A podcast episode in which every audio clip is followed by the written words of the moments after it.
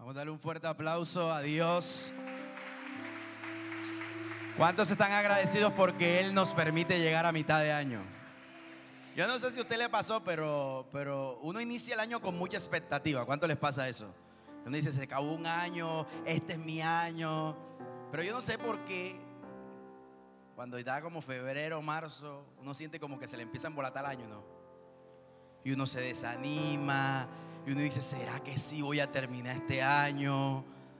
¿A cuántos, cuántos alguna vez se han sentido así? ¿Cierto? ¿Por qué? Porque en medio de la vida, del día a día, aparecen escenarios que a nosotros los seres humanos no nos gusta vivir, que son las pruebas o las dificultades. Pero qué bueno que Dios hoy quiere que iniciemos este segundo semestre del año entendiendo que es tiempo de ponernos en marcha. Diga conmigo, en marcha.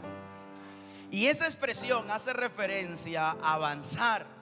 Cuando uno dice en marcha es porque uno está listo para. ¿Alguna vez usted se, ha sentido, hey, pon el carro que en marcha, hey, pon ese proyecto en marcha, vamos a poner esto en marcha? Hace referencia a que ya se planificó, que ya las cosas están dichas y que es tiempo de ejecutar.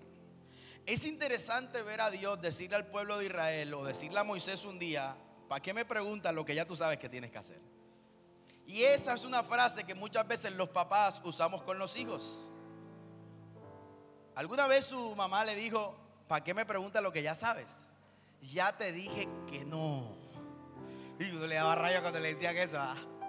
Ya te dije que no, porque uno iba con la expectativa de que la instrucción cambiara, que las cosas cambiaran. Y yo siento que nosotros muchas veces nos sucede lo mismo en cuanto al propósito de Dios para nuestra vida. Nosotros sabemos lo que Dios quiere que hagamos. Sin embargo, hay una lucha constante entre hacer lo que sabemos que tenemos que hacer y querer que Dios cambie de opinión frente a lo que tenemos que hacer. Yo no sé si a usted le ha pasado, pero hay veces que uno se enfrenta en la vida con situaciones en las que ya uno sabe cuál es la decisión que uno tiene que tomar.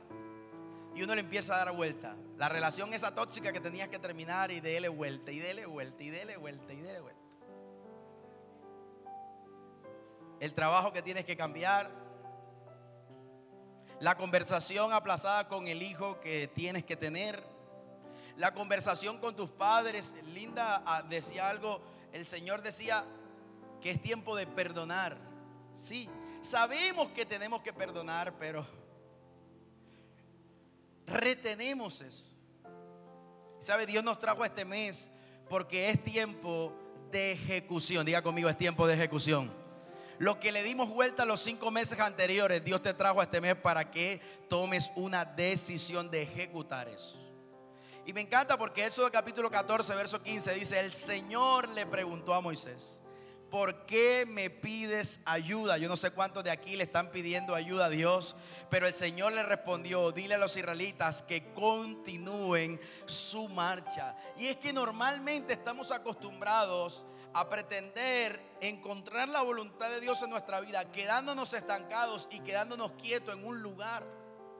Cuando ya sabemos que Dios nos ha dado instrucciones de seguir avanzando, el pueblo sabía que tenía que ir a la tierra prometida y Dios le está diciendo, ¿para qué preguntan? Sigan caminando, sigan creyendo, sigan avanzando. Yo no sé si tú estás entendiendo lo que Dios te está diciendo esta mañana, pero es tiempo de seguir creyendo, de seguir caminando.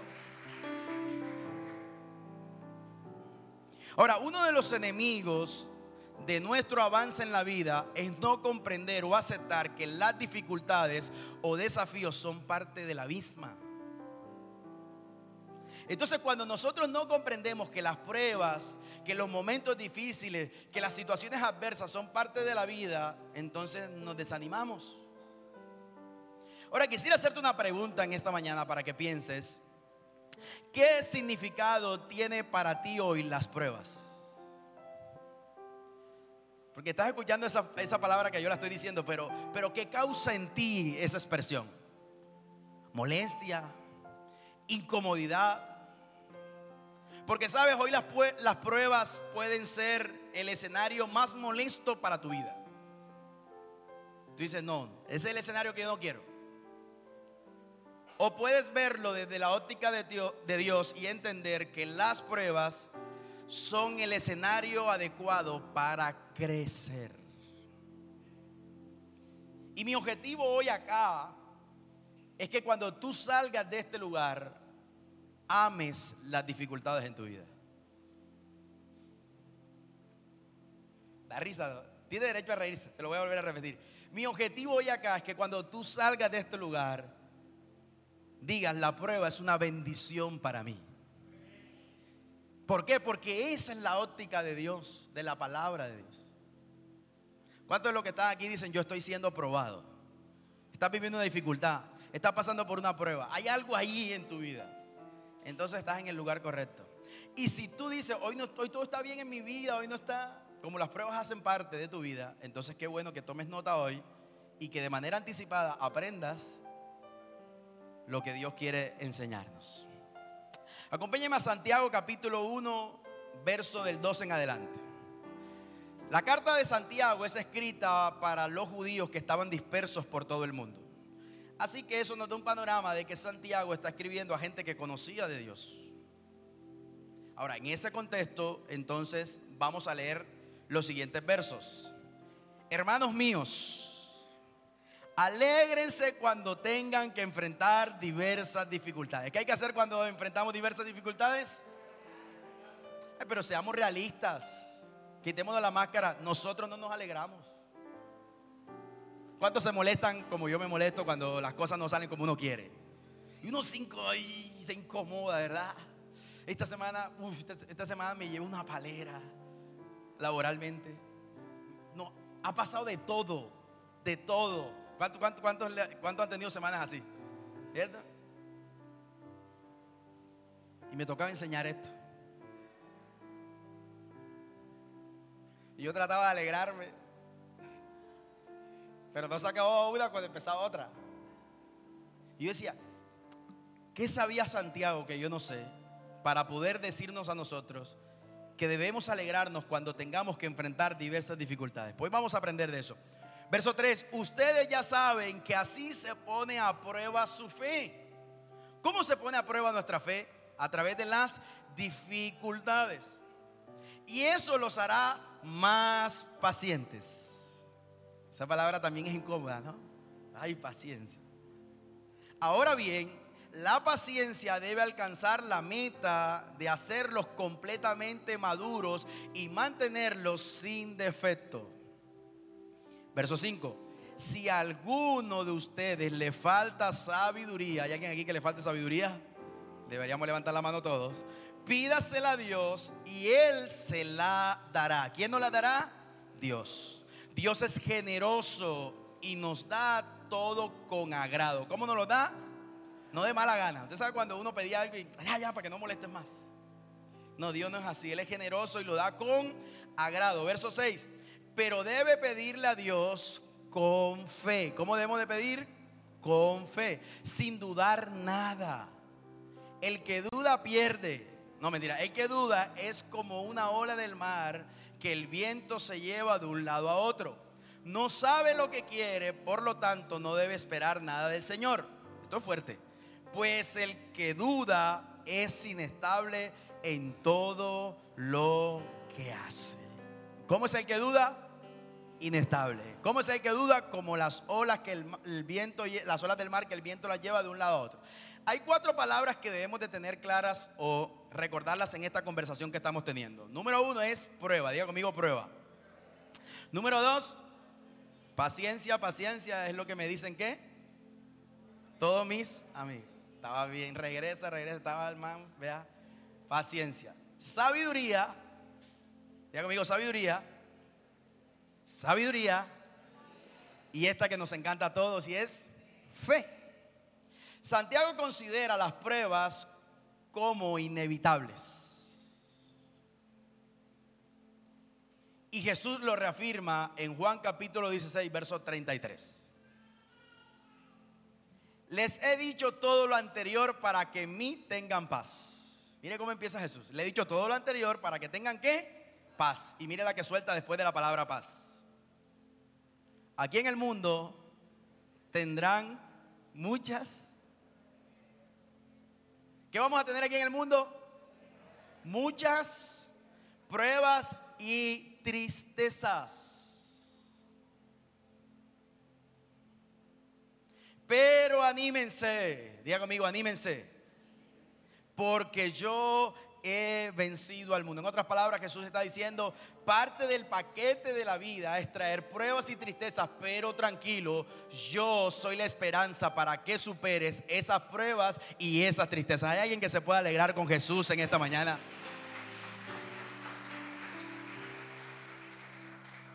Las pruebas son ocasión para la alegría, no para la resignación desalentadora. Pero todo eso sucede en nuestra vida, depende de la óptica en que las veamos. Si las dificultades se reciben con incredulidad y queja, las pruebas entonces van a producir amargura y desaliento.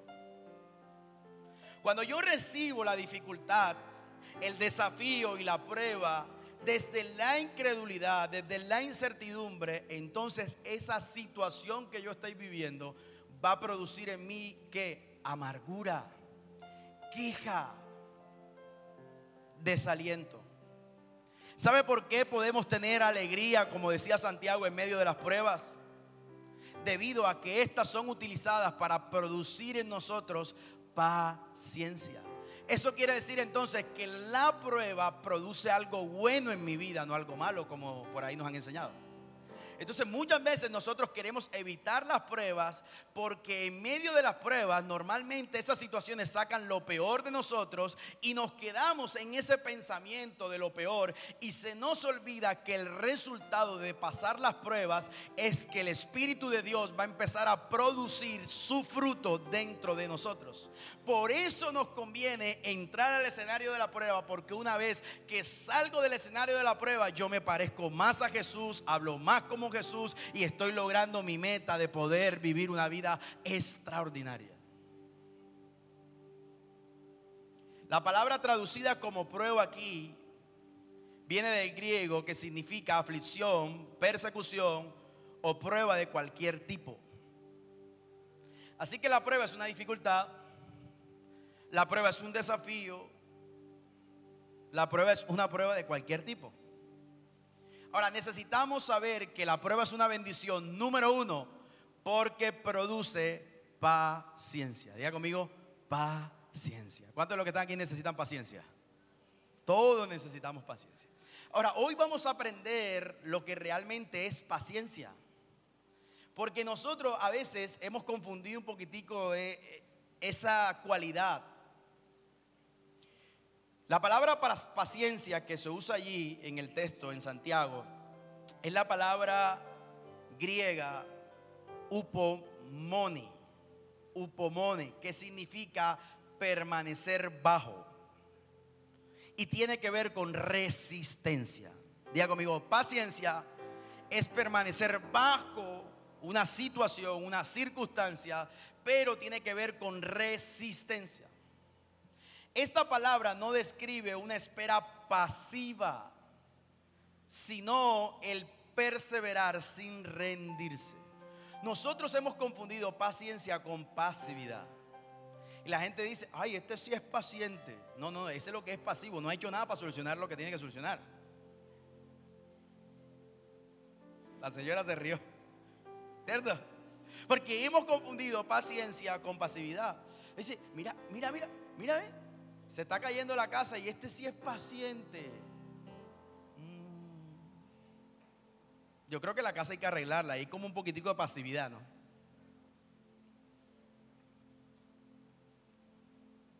Miren la paciencia de este. No hemos pagado la luz, el agua y el gas. Y está ahí tranquilo. Mm, yo creo que el tipo es como flojo, ¿no? Hay que salir a buscar, pa. Pero paciencia tiene que ver con permanecer bajo resistencia. No es la cualidad que te ayuda a guardar calladamente en la sala de espera cuando el doctor te va a atender. Eso no es la paciencia. ¿A cuánto les ha pasado que usted saca una cita médica y le da un horario? Y cuando usted llega allá hay que, por orden de llegada. Señorita, mi cita era a las tres y media. Acabo de llegar a las 3. Sí, pero desde las 2 de la tarde llegaron los días anteriores. Ay, porque el doctor no los atendió a las 2 de la tarde. Porque el doctor llega a las 2 y media. ¿Hay doctores aquí? Por favor, vamos a atender a la gente a la hora que la citamos, doctora, por favor. Rosy, te lo pido de todo corazón. No nos pongas a prueba. Entonces la gente dice, ay, este sí es paciente, lleva tres horas ahí sentado y ni siquiera ha dicho nada. Él va a esperar que el doctor lo atienda. Y cuando vemos a una persona o vamos con un acompañante, ¿cuántas veces van a la cita médica con el acompañante? ¿Verdad? Cuando mi esposa va a una cita particular conmigo, ya la, ya la muchacha sabe que yo después de media hora de espera le voy a decir, chica, te lo he dicho las dos veces anteriores, las tres citas anteriores, ¿para qué nos citan si no nos van a atender a la hora? La muchacha me queda riendo ya y se ríe. Ay, qué pena, señor, pero es que el doctor atienden los dos consultorios. De manera interna, él se pasa para allá y se pasa para acá. Entonces yo le digo, sí, en el calendario tú puedes anotar una hora para esta y una hora para esta. Y siempre voy y le digo lo mismo. Yo me imagino que el que está ahí dice, este sí es impaciente. Pero cuando yo leí esta definición de paciencia, yo dije, no, yo no soy impaciente. Porque después de media hora estar esperando, es normal que tú digas, ¿por qué no me va a atender? Así que no es la cualidad de aguardar calladamente en la sala de espera de un doctor. Paciencia es la cualidad que te ayuda a terminar la maratón. Y hay dos cosas diferentes. ¿Cuántos de los que están aquí hacen maratón? Nadie. Se nota, se nota, ¿verdad? Eh, no, maratón de comida no, o sea, triatlón, cosas de esas. Ninguno de nosotros, ¿ok? ¿Cuántos hacen running? No, pero, pero, bueno, sí, 5K, 10K. bueno, ok. Las maratones y la gente que practica ese tipo de deportes tiene un entrenamiento físico, pero también tiene un entrenamiento mental. Porque el maratonista sabe que el éxito no está en empezar rápido, sino en terminar la maratón. La maratón tiene una particularidad porque en ella se dan unas etapas en el cuerpo de quien la corre a unos ciertos kilómetros que ya eso está estudiado. Entonces hay una etapa, hay un momento de, unos kilómetros en específico donde a la mayoría de personas el nivel de glucosa disminuye. Si el maratonista no está preparado mentalmente, si no es paciente para entender que ese momento le va a llegar, normalmente se priva en la maratón y no termina. Así que la paciencia no es la pasividad con la que nos sentamos a esperar que las cosas sucedan, es la resistencia con la que vivimos esperando que Dios cumpla sus promesas. Eso es paciencia. Ahora, esa paciencia la producen las pruebas. Y es después de las pruebas que nosotros experimentamos esa paciencia. El filósofo Filo llamó a la paciencia la virtud o la reina de todas las virtudes. Y cuando usted habla de reina, está hablando de que está por encima de las demás virtudes.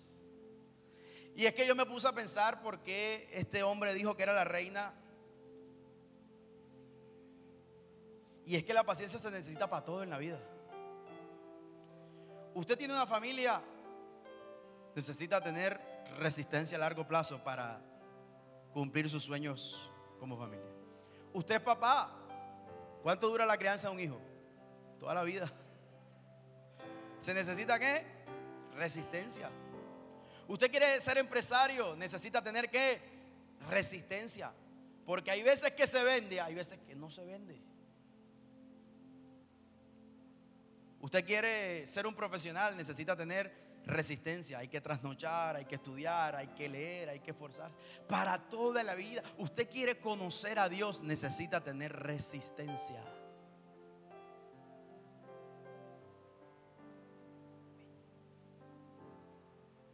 Proverbios capítulo 16, verso 32 dice, mejor es ser paciente que poderoso. ¿Qué es mejor ser? Paciente que poderoso. Más vale tener control propio que conquistar una ciudad. Proverbios capítulo 14, verso 29 dice, el que es paciente muestra gran discernimiento. El que es agresivo muestra mucha insensatez. El paciente muestra gran discernimiento. En otras palabras dice, el paciente es inteligente.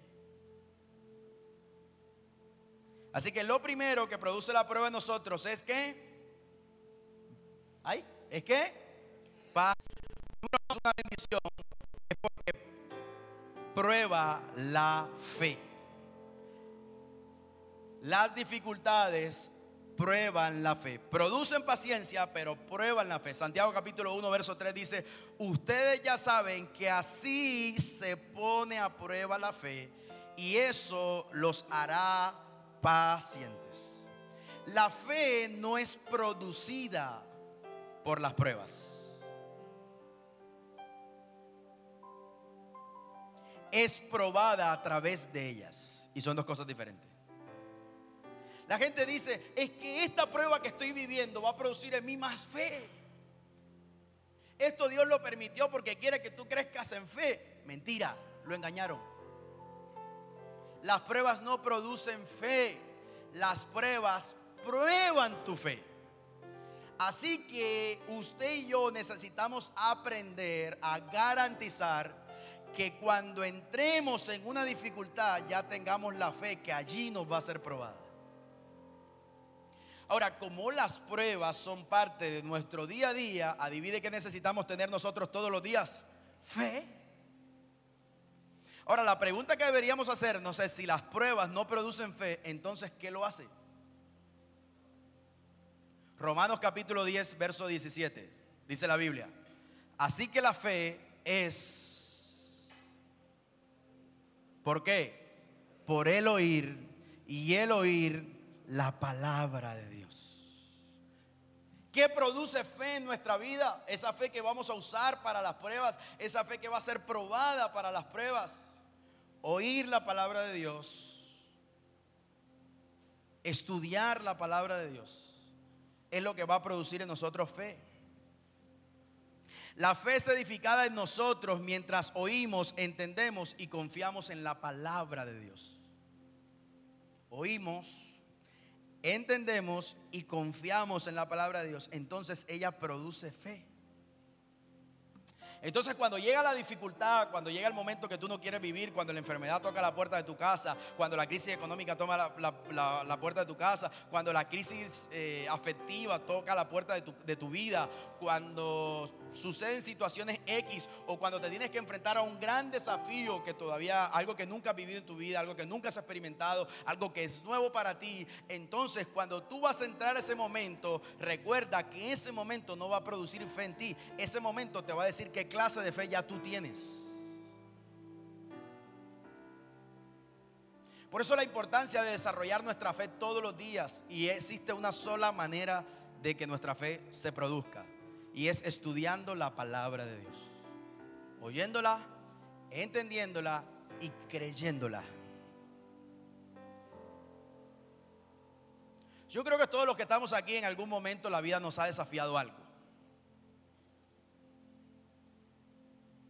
A todos los que estamos aquí en algún momento nos hemos visto metidos en una circunstancia que nos tomó por sorpresa. Y le voy a poner una común, pandemia porque ninguno de los que estamos aquí nos salvamos. A todos nos agarró. Por sorpresa, ninguno de los que estamos aquí habíamos vivido ante una pandemia. Así que no sabíamos qué era eso. No sabíamos qué nos iba a enfrentar, tampoco sabíamos cuánto tiempo iba a durar. Pero hay una reflexión que deberías hacer hoy. ¿Con qué fe te tomó eso ese día? Si, tratas de acordarte un poquito. Yo no sé cuántos se sintieron como yo que cuando recién empezó la pandemia, yo digo, bueno, a mí me gusta estar en la casa, así como eso no tengo problema. Pero después yo dije, ajá, ¿y el trabajo? Ajá, ¿y los ingresos? Y después de cuatro días en la casa, imagínense, mi, mi señora y yo trabajamos. 11 años acostumbrados los dos a trabajar y de repente los dos viéndonos las caras todo el día. Ahí la fe no fue probada, pero el amor sí.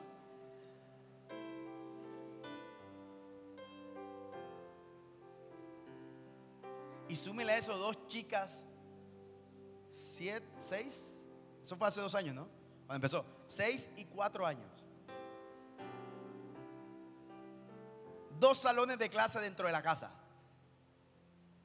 Y los profesores, tan chévere ellos, se les ocurrió que había hacer manualidades con un adulto. ¿Y cómo trabajamos los adultos? ¿Y quién ayudaba a los niños?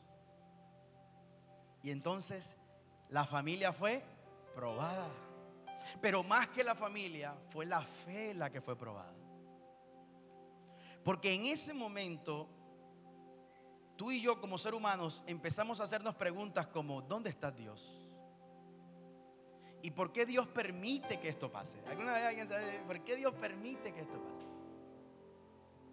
Y, y, tú nos habías dicho que la casa tal cosa, y tú nos habías dicho que el carro tal cosa, y tú nos habías dicho. Y entonces le dio COVID al de allá, le dio COVID al de acá, y tú contento porque a ti no te había dado, pero de pronto el COVID apareció en tu casa. Y entonces la fe que, porque el de allá se murió, fulanito tal cosa. Y entonces la fe fue que probada. Y entonces algunos perdieron familiares y su fe fue probada. Porque tienes que tomar una decisión. O dices, Dios no es real, o dices, a pesar de esto, Dios sigue siendo Dios. Tu fe fue probada.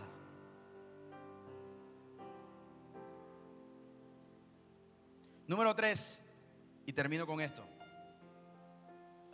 Las pruebas son una bendición porque exigen sabiduría.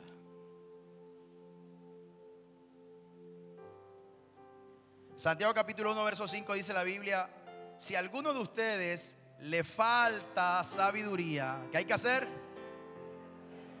Vaya y cómprela en Priceman, en Ara o en de uno. No. Pídasela a quién. Pídasela a quién no es la Universidad del Norte, tampoco la San Martín, ni la Metropolitana, ni Stanford, el que te va a dar sabiduría. Hay un solo lugar de donde proviene la sabiduría, que no es humana y es de Dios. Ahora te tengo una buena noticia. Él la da de manera bondadosa, gratis a todo el que se lo pide. Si alguno está falta de sabiduría es porque no la ha pedido a Dios. Él se la dará, es generoso y nos las da todas con agrado. Las pruebas son temporadas necesarias para buscar sabiduría de Dios. Muy a menudo no sabíamos que necesitábamos sabiduría, sino hasta que llegaron las pruebas a nuestra vida. ¿Cuántos alguna vez se sintieron como yo? Todo está tranquilo, controlado. Tranquilo que aquí todo está bien. Aquí están los ahorros, aquí están las cosas que estamos pagando, aquí está. La vida estaba tranquila. Pero apareció un desafío. Te incomodó. Y tú dijiste, eso no lo sé yo. Y fue la prueba la que te exigió empezar a buscar saber algo que tú antes no sabías.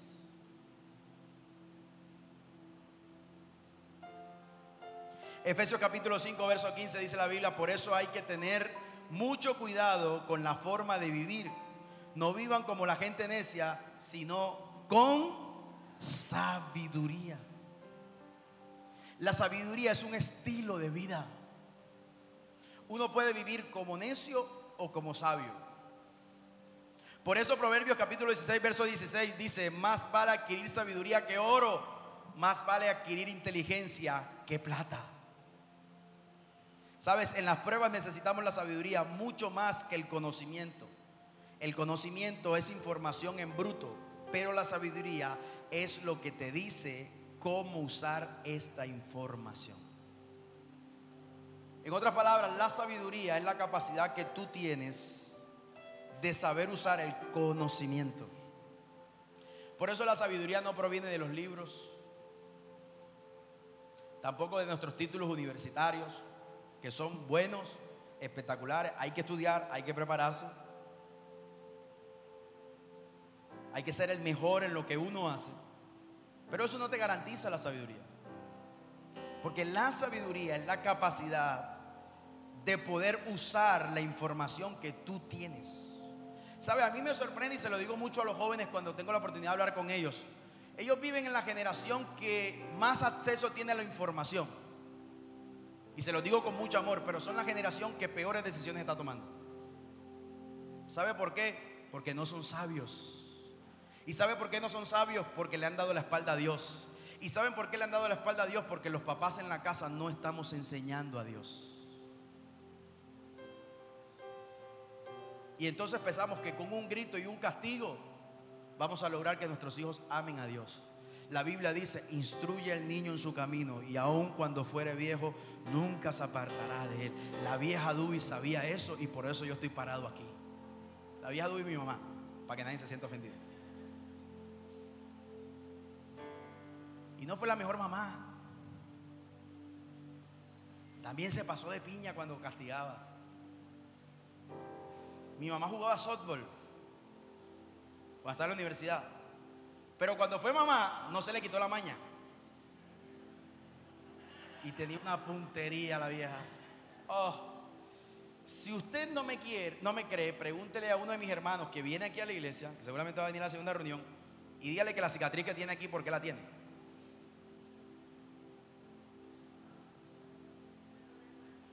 Mi mamá tenía puntería. Ella dijo, no le voy a sacar el ojo, pero le voy a dar una marca. Y ahí le dio. ¿Se equivocó? Claro que se equivocó. Como seguramente tú y yo nos hemos equivocado con la gente que amamos, con la gente que nos rodea. Pero sabes, un día conoció la verdad. La verdad le cambió la vida y la verdad la hizo libre. ¿Y sabes cuál es esa verdad? Jesús. Él es la verdad. Él es el camino. Él es la vida. Ahora quizás tú estás aquí esta mañana y te estás preguntando y tú dices, Michael, pero de verdad ya yo no puedo más. Ya yo, yo siento que hay momentos que la vida es demasiado abrumadora. De pronto tú lo dices, Michael, porque tú no estás pasando por lo que yo estoy pasando. Seguramente tú dices eso porque tú no sabes lo que yo estoy pasando. Y todos podríamos decir aquí es que tú no sabes lo que yo estoy pasando. Porque cada uno de nosotros carga su cruz. Seamos honestos en esta mañana. Cada uno de nosotros carga su cruz. Y como dice el dicho, la profesión va por dónde? Por dentro. Yo vine de rojo hoy. La gente puede decir, ahí está alegre, está contento. Ah, pero hay cosas que no están funcionando bien en mi vida. Y yo soy el primero que hoy estoy parado aquí delante de Dios para decirle, te necesito. Porque la prueba quiere producir paciencia, pero este hombre terco le incomoda la paciencia. Le incomoda tus métodos. Le incomoda tus maneras. No las entiendo. ¿Y tú eres el pastor? Sí, y no las entiendo. Porque yo soy un ser humano como tú. Así que es válido no entender a veces a Dios. Porque Él supera nuestros pensamientos, Él supera lo que nosotros conocemos. Ahora, el no conocer a Dios o el no entenderlo no te debe desanimar. Debe ser la motivación que hoy debas usar para conocerle más. ¿Sabes? El apóstol Pablo lo dijo en 2 de Corintios, capítulo 12, verso 9, y quiero que esto lo guardes en tu corazón. Tómale una foto, llévatelo en memoria, pégalo en el cuarto, en la habitación, donde tú más pases tiempo, pégalo, ponle el protector de pantalla, no sé, que, que sea el aviso del celular todas las mañanas. Porque para marchar necesitamos comprender esto. El Señor le dijo a Pablo, mi bondad es todo lo que necesitas.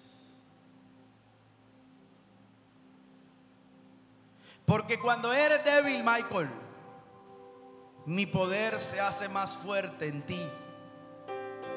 Por eso me alegra presumir de mi debilidad, dice el apóstol Pablo. Así el poder de Cristo vivirá en mí.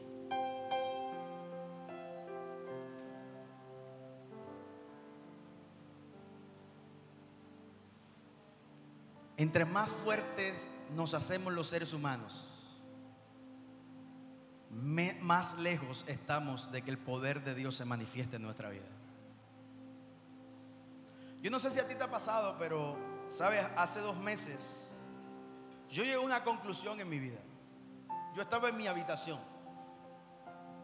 Ya todo el mundo estaba durmiendo en mi casa. ¿Fue así? Sí, creo que todo el mundo está durmiendo en mi casa. Y yo soy de lo que me acuesto y para dormir me pienso como 40 minutos primero. ¿Hay alguien así? Que no se duerme enseguida. Yo me quedo pensando y solucionándole la vida a todo el mundo y tratando de solucionar la mía. Ahí en esos 40 minutos. Y después no sé en qué momento me quedo dormido. Pero ese día me pasó algo particular. Y es que yo le estaba hablando a Dios de mis defectos. Usted sabe cuando usted le da por ser sincero, honesto con usted mismo. Y empecé a enlistarlo. 2401, 2402, 2500, 4000. Cuando ya llegué por allá uno, me di cuenta que todos los anteriores tenían una solución. Pero ese yo lo consideraba que no tenía solución. Y entonces yo estaba durmiendo ese día del lado derecho, normalmente duermo el lado izquierdo. Y lo que hice fue que bajé un pie de la, de la cama, bajé el otro, me senté y cuando me senté, escuché decir, escuché en mi corazón al Señor decirme, bástate mi gracia, porque yo me perfecciono en tu debilidad. Cuando yo sentí las palabras de Dios en mi corazón, yo solo tuve que hacer esto.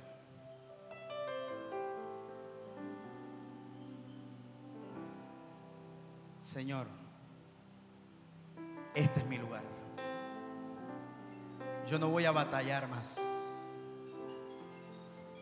Porque la vida me ha demostrado que yo no tengo el poder para superar eso. Pero tu gracia es suficiente. Porque cuando más débil soy, más fuerte tú te haces en mi vida. Porque cuando más débil soy, tú te haces más fuerte en mi vida. Yo no sé qué tanto te ha debilitado la situación que tú estás viviendo. Pero la invitación de Dios hoy no es a que tú te hagas fuerte, es a que te hagas honesto delante de Dios. Y le podamos juntos decir a Dios, aquí estoy.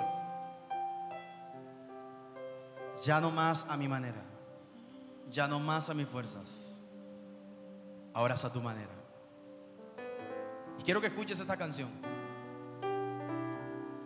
y que te dejes hablar por Dios al oído, al corazón.